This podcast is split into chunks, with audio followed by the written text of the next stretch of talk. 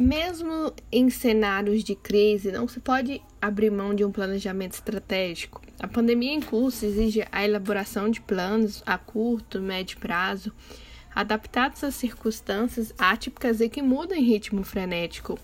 É preciso agir rápido, mas qualquer ação deve ser previamente estudada, né, pensada estrategicamente.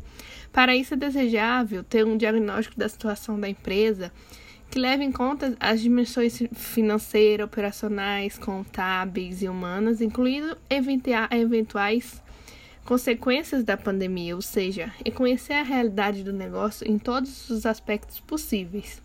Como é possível sobreviver a essa crise? Ah.